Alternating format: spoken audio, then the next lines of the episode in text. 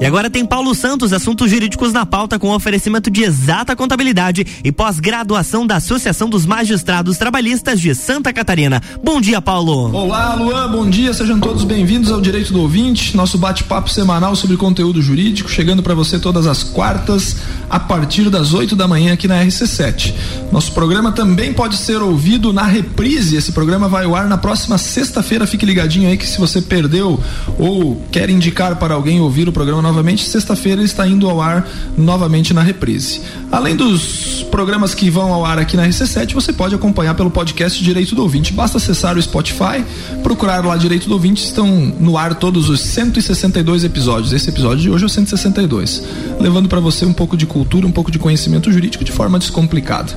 Na rede social estamos em arroba Direito do Ouvinte lá no Instagram com as informações de todos os nossos convidados e os temas que nós trazemos para o debate aqui no, no, no, no microfone da, da RC7 em nome de exata contabilidade, está acabando o prazo da declaração do imposto de renda, vai até 31 de maio, já foi prorrogado, então não perca a chance aí, fala com a, com a exata contabilidade e regularize sua situação perante o leão. E da pós-graduação da Associação dos Magistrados Trabalhistas de Santa Catarina, a Matra 12, você tem uma pós-graduação em Direito e Processo do Trabalho.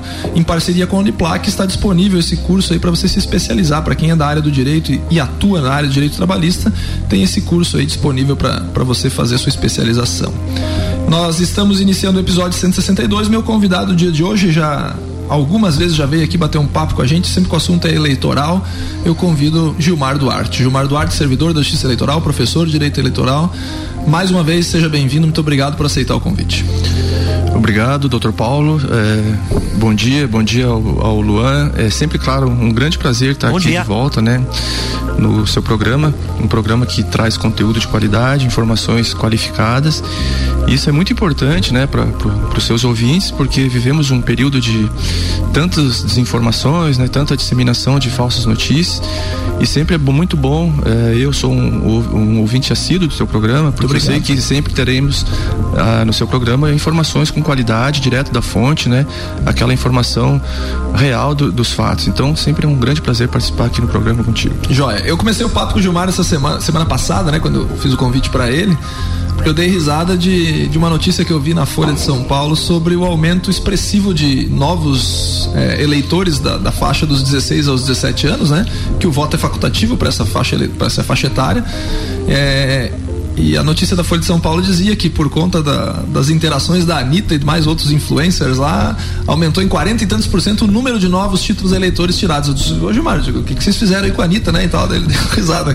E contou, né, antes da gente entrar efetivamente no assunto da nossa entrevista, que é sobre propaganda eleitoral, é, aumentou mesmo, né, Gilmar? Esse número estatístico é legal, né? E, é real, perdão. E, e, o Gilmar disse que essa é uma campanha que o TSE sempre faz em toda eleição, né? Sempre, doutor Paulo. É, de fato, é, o aumento foi exponencial, né? A gente nunca tinha eh, se deparado com a situação de tantos pedidos de alistamento desse grupo de eleitores, cuja participação é a menor de todos os grupos que nós temos de eleitores, né? É um, uh, sempre foi uma participação muito baixa, né? Como você bem disse, a Justiça Eleitoral sempre faz campanha para trazer esse, esses eleitores para participar do processo político. Desde que eu entrei na Justiça Eleitoral em 2005, a gente costuma ir nas escolas, fazer palestras, para tentar trazer esses eleitores para participar da, efetivamente da, do processo eleitoral, porque entendemos né, que quanto mais pessoas participarem do processo eleitoral, mais legitimidade ao processo, Verdade. mais legitimidade aos eleitos, né? E de fato, nesse ano a gente, muito embora não tenha nada a ver com a justiça eleitoral, nenhum vínculo com a justiça eleitoral, mas algumas personalidades aí do, do, do, do mundo virtual, alguns influencers, é, fizeram esse chamamento por conta própria, né, sem qualquer vínculo com a justiça eleitoral, e o acréscimo foi substancial, né? A gente recebeu, para você ter uma ideia, doutor Paulo Sock em Lages, nos últimos três dias ali que antecediam o, o final do do fechamento do cadastro 2, eleitoral. 2, 3 e 4 de maio. Que a gente chama. 2, 3 e 4 de maio. Exatamente. Mais de quase 3 mil pedidos de inscrições de Nossa, novos é eleitores aqui qual, em Lages. Qual é o né? universo de eleitores de Lages hoje, mais ou menos? Tem como... Nós temos os dados da última eleição, que era em torno de 123 mil eleitores, né? É, dá quase 3%, né?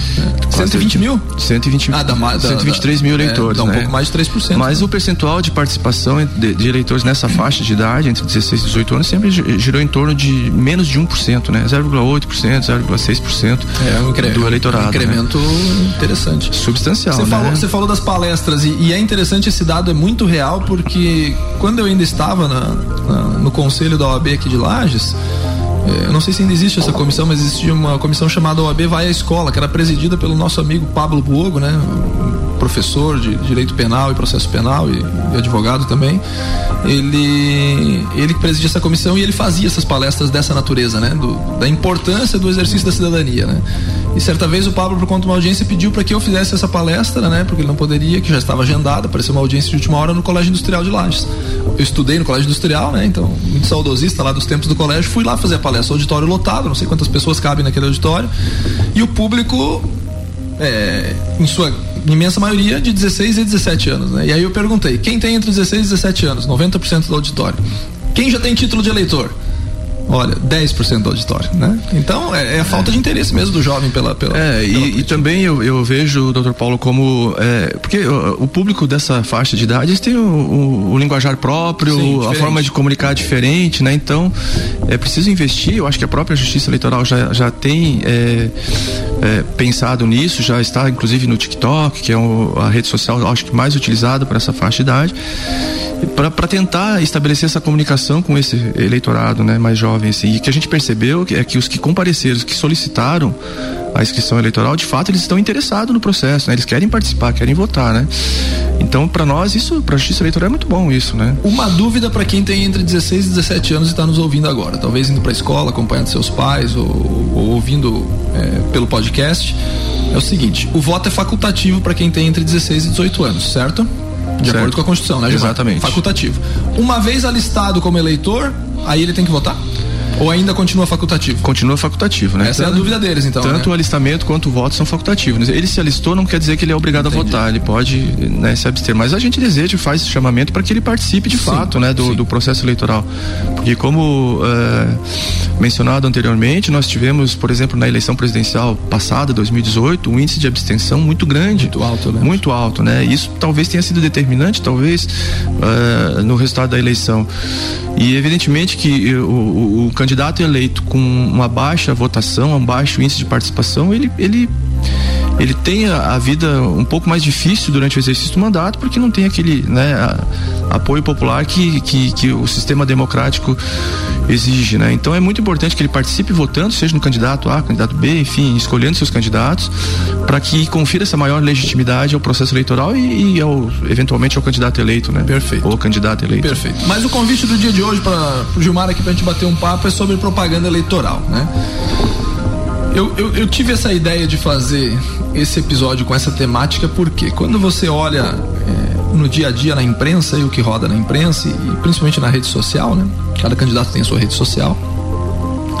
Talvez as pessoas leigas, né? Ou mais simples, elas não tenham uma noção, mas é, não se pode fazer propaganda eleitoral fora dos prazos determinados pela Justiça Eleitoral. Mas aí o cara fica olhando aquilo lá e vê candidato que faz é, um, um, encontro lá, seja lá de que natureza for, e aí tem um show de um artista de renome nacional. Candidato que faz um outro encontro e faz uma passeata gigante com milhares de pessoas caminhando. Eu não estou fazendo propaganda para não, nem para outro aqui, né? Tanto que eu não citei nome de ninguém, não estou dizendo. Mas isso daí parece que já tem uma propaganda sob o título, sob o título da palavrinha lá, pré-candidato né, Gilmar? Então, assim, a minha pergunta para você primeiro é para explicar quando é que começa a campanha eleitoral de fato, né? Quando que, em tese, o cara pode pedir voto, né? Que talvez, é, inclusive na minha visão de leigo, talvez seja isso, né? Porque hoje nós não temos nenhum candidato, né? Não, não está registrada a candidatura de ninguém, né? Então, quando é que o cara pode fazer propaganda eleitoral, Gilmar? Qual é a data limite que a legislação prevê? E aí eu já vou entrar, talvez já esteja prevendo onde eu vou chegar, né? Mas é mais ou menos para iniciar a nossa conversa dessa forma.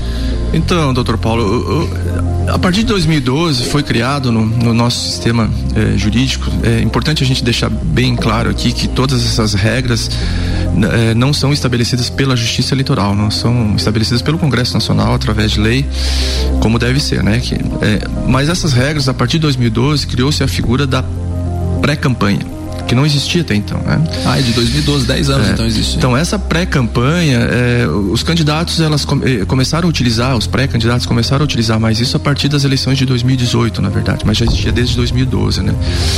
E essa pré-campanha criou essa possibilidade de eh, os pré-candidatos se mostrarem um pouco mais ah, ao eleitorado, o que não era possível antes, né? Porque antes qualquer eh, eh, a manifestação que pudesse dar a entender que se tratava de exposição como candidato, era penalizado pela legislação. Então, a partir de 2012, veio essa figura da pré-campanha e, e, e, ficou expressamente consignado na lei que mudou a Lei 9.504, que o único ato que o candidato não podia é, realizar era o pedido explícito de, voto. Pedido explícito de voto. O resto né? tudo podia. O resto tudo era possível. Então, com base nisso, os partidos com mais recursos, né, com mais visibilidade, começaram com estrutura jurídica, com estrutura jurídica por trás disso, né? Porque nós temos que entender também muitas vezes, doutor Paulo, que é, uma infração eleitoral é é vantajosa para o candidato que cometeu essa infração. O custo-benefício muitas vezes é, compensa, né? Sim, porque a visibilidade é maior. Exatamente. Então imagine assim um candidato que tem um espaço numa rede nacional de da mídia aí, de TV aberta principalmente se ele faz um pedido de voto ali explícito, ele vai ser multado pela Justiça Eleitoral. Mas a lei estabelece que a multa é de 5 mil reais. Troco então isso é, é um valor mínimo Troco diante de, do benefício é, que ele pode alcançar. Troco de bala, né? Troco de né? bala. Então os estrategistas de campanha, claro. né? Eles já, o, o, assessoria jurídica já trabalham é com isso. É o velho jargão né? popular, pagam rindo, né? Pagam, pagam rindo, rindo não tem problema nenhum. Claro que eventualmente lá na frente, se abusarem desse, de, dessa situação, podem responder por abuso de poder econômico, né? Que é uma situação bem complexa também para se configurar. Mas enfim, então vem se utilizando dessa forma de, de pré-campanha colocando já o nome na vitrine, né? Principalmente, eh, como você bem falou, os que têm mais poder Sim. Né, econômico, que podem bancar estruturas jurídicas mais é, qualificadas inevitavelmente é, é, essas campanhas acabam se trans, essas pré-campanhas acabam se transformando numa campanha eleitoral. É, e, aí né? nós ficamos, si só, né? e aí nós ficamos no universo de um ano inteiro de campanha, né? De um ano inteiro, um né? ano inteiro de campanha, porque aí os caras inventam um discurso de lançamento da pré-candidatura, lançamento da, da, da, da pré-composição, lançamento de não sei do que, lançamento de não sei da onde, e aí é, é evento em datas comemorativas do nosso país, né? Por exemplo, é, que teve a última que apareceu mais de todas as, todas as vertentes, foi dia 1 de maio, dia do trabalhador. Um evento do dia do trabalhador já virou é, campanha política para todo lado, né? Com direito a show místico, Com direito a show que também é proibido, que é proibido legislação. pela legislação né? eleitoral, né? Exato, então. são essas coisas que chamam a atenção. Aí você fica pensando, né? E, e vai ficar a resposta pro próximo bloco, né? Será, Gilmar, que esse tipo e, estamos aqui de acordo com o que a lei prevê. Não tem nada de legal que essa gente está fazendo. Nada né? de legal. É, será que isso não beneficia apenas uma parcela dos candidatos, apenas uma parcela dos partidos mais ricos? Né? Será que esses caras não são privilegiados a despeito de, de, de, todas as outras vertentes políticas que possam existir no país, mas será que não se está privilegiando um, dois, três ou quatro no máximo partidos gigantes do Brasil? Porque nós temos alguns partidos no Brasil que são muito grandes e com muita grana, né?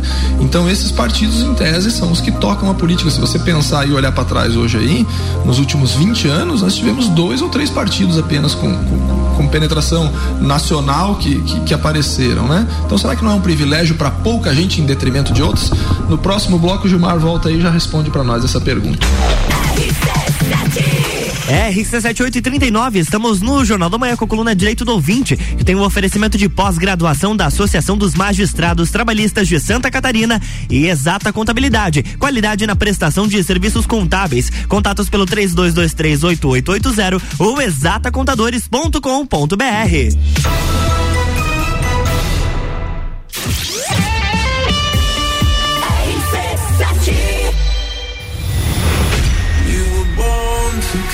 Entreviro do Morra, 16 de junho, no Lages Garden Shopping. No Line-up, Bola Andrade, Renan Boing, Sevec, Zabot, Shapeless, Malik Mustache, Indrive e o headliner Pascal. Pascal. Ingressos à venda pelo site rc7.com.br. Pós-graduação de especialização em Direito e Processo do Trabalho, Compliance Trabalhista e Direcionamento para Magistratura da Associação dos Magistrados do Trabalho de Santa Catarina, em convênio com a Uniplac. Você terá aulas com professores juízes que transmitirão a experiência tanto para aqueles que querem seguir a carreira de advocacia, como para os que querem passar em concursos. Aulas presenciais em Lages a partir de 18 de março. Mais informações, suporte arroba amatra12.org.br. Exata Contabilidade. Atua no mercado há mais de 10 anos, atendendo empresas de serviços, comércio e indústria. Todos os tipos de tributação, simples nacional, lucro presumido e lucro real. A Exata Contabilidade realiza planejamentos tributários com segurança jurídica. Possui profissionais capacitados atendendo nos serviços fiscais, societário, trabalhista e previdenciário. Exata Contabilidade, na rua Frei Gabriel 538, no Centro Executivo José Mon, quarto andar. 3223 8880. RC7841, estamos de volta no Jornal do Manhã com coluna Direito do Ouvinte, que tem um oferecimento de pós-graduação da Associação dos Magistrados Trabalhistas de Santa Catarina e Exata Contabilidade. Qualidade na prestação de serviços contábeis. Contatos pelo 32238880 ou exatacontadores.com.br.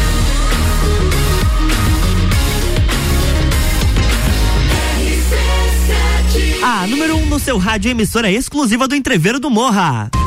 Jornal da Manhã.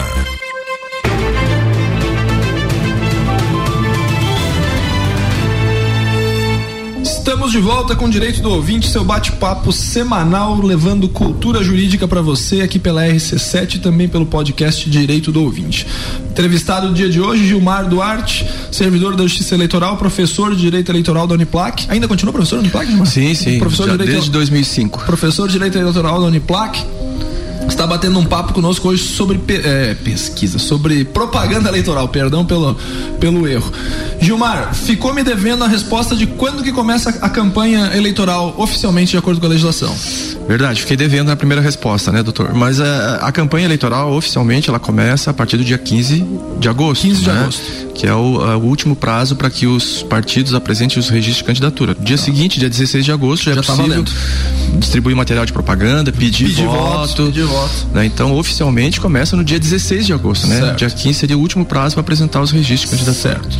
E aí, no primeiro bloco, eu também encerrei com o seguinte questionamento: se essa campanha de pré-candidatura, né? Os pré-candidatos aí, da forma como está hoje, não favorece apenas um grupo econômico, da, alguns grupos econômicos, porque nós estamos falando de economia, de economia por quê? Porque eleição no Brasil envolve muita grana, né? E, e todo mundo já ouviu falar aí do fundo eleitoral para financiar a campanha, tá? É uma outra discussão aí que, que não vem ao caso, mas envolve dinheiro, né? Para fazer campanha precisa de dinheiro. E aí essas pré-candidaturas que a gente vê alguns, alguns virtuais candidatos à, à presidência da República, é o que mais aparece, mas ao governo do estado também, a deputado, senador, todos esses, esses cargos que estão em evidência agora vão, vão surgir. É, será que não, não merece uma revisão eleitoral já isso aí? Ou será que o sistema não vai conseguir modificar isso aí, João? Olha, doutor Paulo, eu é acho. É filosófica a pergunta é... aqui, o nosso programa hoje é totalmente filosófico. Eu, né? Mas eu acho que você tem razão no, no teu raciocínio, é um raciocínio correto. De fato, é, privilegia as campanhas com mais recursos econômicos, né, sem dúvida alguma, porque é, se, você, se nós formos analisar de forma mais aprofundada, é, os potenciais candidatos, eles não dão um passo sem estar assessorado por um profissional de marketing, por exemplo. Né? E a gente sabe que os marqueteiros são contratados a peso de ouro, né? Muita cara. Então, evidentemente que aqueles partidos com mais estrutura econômica, com mais estrutura apoio é, de alianças que são formadas já na pré-campanha essas alianças, né? Eles saem na frente, dificultam né, a entrada de um outsider, um candidato menos, menos conhecido, de um partido menor. Né? Então a, a, campanha acaba se limitando a dois, duas, três candidaturas ali e a, e a população não tem acesso à informação em relação a outros. Então, então essa pré-campanha, de fato, ela é, tende a beneficiar. Mas eu vejo também uma outra situação que a gente precisa levar em consideração, né? Uh, essa campanha antecipada de um ano, ela, ela tem dois lados, na minha visão. Né? Ela pode, evidentemente, manter aquele pré-candidato em evidência, o nome dele na, na mídia, mas também pode desgastar, né? Pode matar o cara. Com né? muita né? antecedência, né? Pode é, já matar o cara no início, né? A gente tem aí um exemplo bastante claro que nós podemos citar aqui o, o, o pré-candidato Sérgio Moro, que começou Sim. com um ano de antecedência aí a, a, colocar seu nome e sofreu um desgaste enorme, sim, né? Sim. Porque teve tempo para que as outras correntes contrárias à, à, à postura, enfim, a, os projetos do, do Sérgio Moro, é, trucidasse essa candidatura, de forma que hoje me parece assim que se tornou totalmente inviável, né? E é, é o típico, é o típico caso de, de os tradicionais partidos políticos e os tradicionais políticos do país não deixar o outro crescer, né? Não deixaram é. crescer, né? Então assim ele, ele sofreu é, é resistência de todos os lados, né? Então a candidatura dele de fato, talvez se ele deixasse para lançar, talvez tenha sido um erro de estratégia, né? É, mais perto da eleição, não, esse fenômeno não teria ocorrido, né? Mas é, essa campanha antecipada não, é, não chega a ser uma novidade. Nos Estados Unidos começa antes de um ano, né? A campanha eleitoral lá, de forma. Mas tem todas essas nuances que você bem mencionou aí, né? Que pode, de fato, manter o candidato em evidência, mas também pode acabar de forma precoce essa pré-candidatura. Né? É, por conta da, das pré-candidaturas e pré-campanhas, né? É, existe movimentação na justiça eleitoral tal qual em período efetivo de campanha digo, ah, o candidato tal está pedindo voto aqui. Esse, esse, esse evento que foi feito aqui claramente foi um, um, um movimento de, de, pedido de voto antecipado. Né? A gente até ouve algumas coisas ou lê alguma coisa na, na, na, mídia aí, de sim, de fato, né? Que ah, o fulano vai mudar o país, o fulano vai, vai melhorar o país, o fulano isso, aquilo, aquele outro. Existe esse movimento daí de representação contra essas, essas figuras na justiça eleitoral nesse período de pré-campanha? Temos, temos diariamente a gente recebe, tanto de forma uh, oficial, por meio de representações, mesmo proposta por, por, pelos legitimados, né? Mas o que a gente mais trabalha nesse momento, doutor Paulo, é em relação à questão da, das notícias falsas, né? Então isso ah, vem representações contra notícias falsas diariamente, né? Então assim, é, não é novidade para ninguém que a Justiça Eleitoral vem sendo, né, alvo, alvo né, de uma campanha nunca antes visto no país é, de, de, de, de contestação do sistema eleitoral. É, sem razão, né? Eu conheço o processo eleitoral do início ao fim, posso te assegurar com toda certeza que não, temos nenhum problema, absoluta confiança em todo o sistema, até porque a eleição eh, não é, não se resume à urna eletrônica, é todo um processo muito complexo Sim. que envolve isso. Mas nós entendemos muito, né, eh, a questão porque muitas vezes são pessoas que, que aderiram à, à cultura da repostagem e acabam repostando questões Sim. que não, né, por falta de informação mesmo. E as fake news, né? Nós, a última que nós tivemos, só para você ter uma ideia, doutor Paulo, é sobre a questão de, exatamente do ponto que você me questionou no início, né? Sobre a, o chamamento dos, do, do, da, dessas pessoas que estão na faixa entre 16 e 18 anos para fazer o título de eleitor, né? Sim. Que estariam privilegiando determinada candidatura. Como eu te disse no início, a gente sempre fez isso desde 2005 você, que eu trabalho você, lá. Você falou, você né? falou fora do ar para mim, isso é uma, é uma conduta do é uma conduta do TSE, né? Uma campanha do TSE campanha que sempre existe. Né? Institucional que sempre existiu, né? De outro lado, nós recebemos diariamente umas uh, pessoas, doutor Paulo, acima de 70 anos, que comparecem à justiça eleitoral. Muitas vezes a pessoa sai lá do interior de São José do Cerrito, com poucos recursos, não tem dinheiro nem para passagem de ônibus, mas vem ali para ver se o título dele está válido. Por quê? Porque ele recebeu uma mensagem no Facebook que a justiça eleitoral estaria cancelando todos os títulos dos acima de 70 anos, porque esses seriam os, eu vi essa, os essa potenciais eleitores de determinada candidatura. Eu vi essa notícia. Então é muito triste se deparar com essa situação, né? Porque a gente percebe que são pessoas que não têm condições de se deslocar, Sim, sai caro, né? Mas que querem participar do processo e ficam desconfiados que a gente vai cancelar. Não existe essa possibilidade da Justiça Eleitoral cancelar título de quem quer que seja. Né? A legislação estabelece as possibilidades, as, as hipóteses em que os títulos são cancelados. Né? Isso são, são duas. O eleitor deixar de votar três vezes consecutivas, o título é cancelado. Né? Ou então ele tiver algum a perda da nacionalidade, por exemplo, da, ou da naturalização, em que a Justiça Eleitoral cancela o título dele. São só essas duas. Os casos de condenação né? criminal transitada Condenação aí fica suspenso, suspenso, né? Suspenso, não é nenhum né? cancelamento. É. Mas a gente percebe que essa cultura de, de repassar essas notícias falsas e isso tem dado muito trabalho para a justiça eleitoral, né? Porque são processos que se multiplicam, né? O eleitor fica desconfiado porque falta conhecimento a ele e muitas vezes dá um trabalho enorme para nós não é trabalho nenhum porque a gente está lá para isso, né? Mas e olha que interessante essa notícia eu li na Folha de São Paulo também, é, no universo em São Paulo, né? Que aconteceu, né? Obviamente a Folha de São Paulo é de lá, né? No universo lá e aí você fica pensando no, no, no mundo aqui, no, no, no nosso mundo aqui, né? Pequenininho aqui comparado com o Brasil como um todo, né? de uma cidade com pouco mais de 100 mil eleitores, que também aconteceu situação desse tipo, né? Então, atinge todo o país, né? Todo o país. Todo o país, todo né? país né? E muitas vezes o, a, quem repassa, muitas vezes é inocente na história, né? Repassa por falta de conhecimento, mas quem começa é, é de uma fé. Não é inocente, né? É de uma fé, né? Porque é, nos dois, nos três últimos dias que antecederam ali o último prazo, foram três dias de chuva, aquelas chuvas mais intensas que a gente teve agora, né? E a gente viu muitas pessoas vindo na justiça eleitoral. Só pra ver se o título tava Na chuva, pessoas com 80, 90 anos, muitas vezes amparadas, pessoas com cadeira de roda, pra você ter uma ideia, doutor Paulo. Chegar ali para ver se realmente a gente tinha cancelado o título dele. Não Meu tinha nenhum Deus. problema no título dele, né? Por conta dessas situações. Então é muito bom, o eleitor, se tiver alguma dúvida sobre o processo eleitoral, tem que buscar informação em fontes confiáveis, não no Facebook, não no, na, na, no Twitter. Ligar para a Justiça Eleitoral, nós temos servidores qualificados, com informação qualificada lá para prestar todo o auxílio para esse eleitor Exato. e não entrar nessa, né, de que dessas teorias da conspiração que se criam, seja de um lado ou de outro, porque isso tem sido prejudicial não para a justiça eleitoral, somente. É prejudicial para a democracia. Para a né? democracia e para os eleitores como um todo. Para a democracia como um todo, né?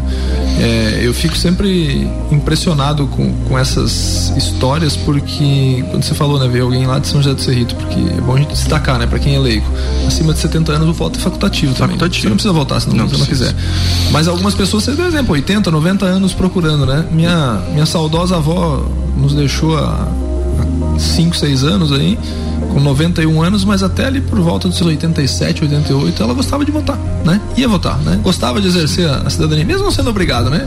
E, a família dizia pra ela: não, não precisa ir, vó. Não, não, não, mas eu vou lá, né? Vou lá. Ia lá com o númerozinho dela, voltava E é o maior índice de participação que nós temos de faixas de idade, são os é, maiores de 70 anos. É, exato, é, exato. E, e, assim, e aí você fica pensando, né? Mas por que, que uma pessoa dessa ainda continua indo, né? Talvez por confiar no sistema, talvez por acreditar, por gostar daquilo. É, fiz a entrevista com o Kleber há poucos dias aqui, semana passada, sobre os deveres fundamentais, né?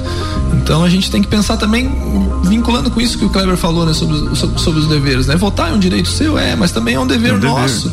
É, escolher os representantes, porque, é, aproveitando o gancho aqui da entrevista, que já vai indo para o final, mas é importante destacar o seguinte, né? Não adianta eu ficar reclamando do sistema, reclamando do, de, do candidato, reclamar de tudo isso aí, se eu não faço o mínimo que é escolher alguém, ou, né?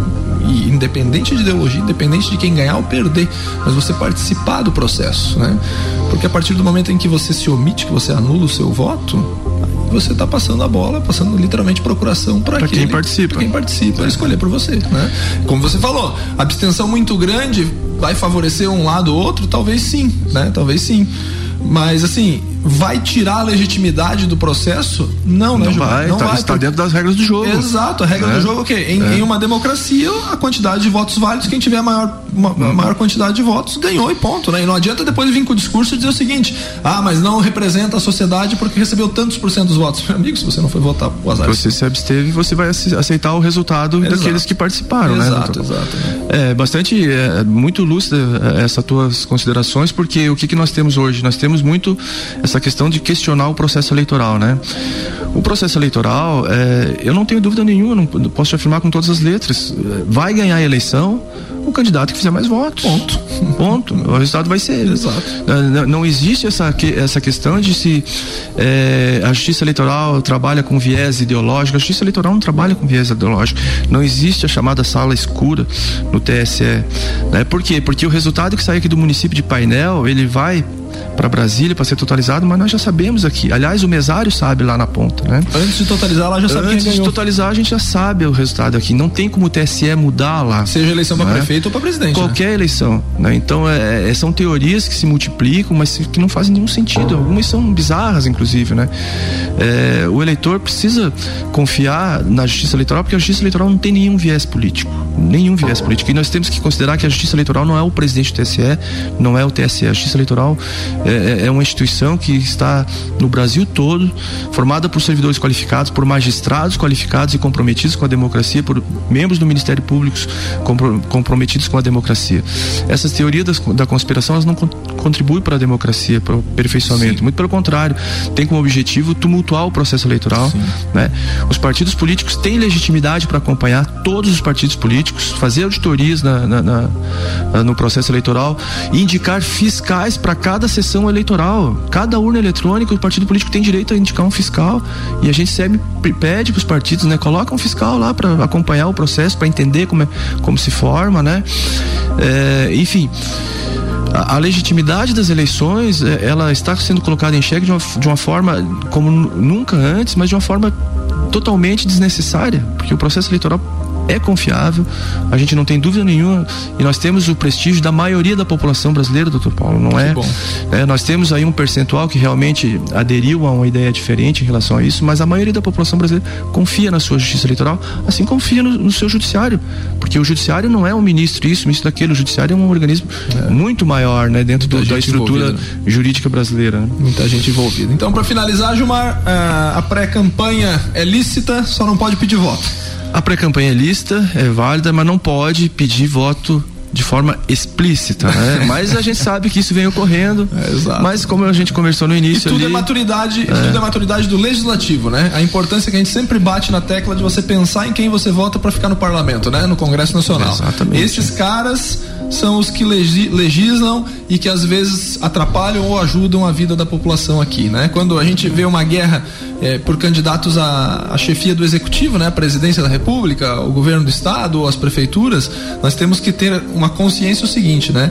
São os legisladores que talvez modifiquem para o bem ou para o mal o sistema. Se nós temos a pré-campanha hoje, com uma campanha escancarada o ano inteiro aí, só não tem o pedido explícito de votos, é porque passou pelo Congresso Nacional. Né? Exatamente, então, Fica essa, essa, essa mensagem. Gilmar, nossas mais sinceras. É, nossos mais sinceros agradecimentos à tua presença aqui mais uma vez e tuas considerações finais, por favor. Uh, muito obrigado pela oportunidade mais uma vez, doutor Paulo. É, né, a gente está trabalhando nas eleições, a gente termina uma eleição já começa a trabalhar nas, nas, eleições seguintes, né?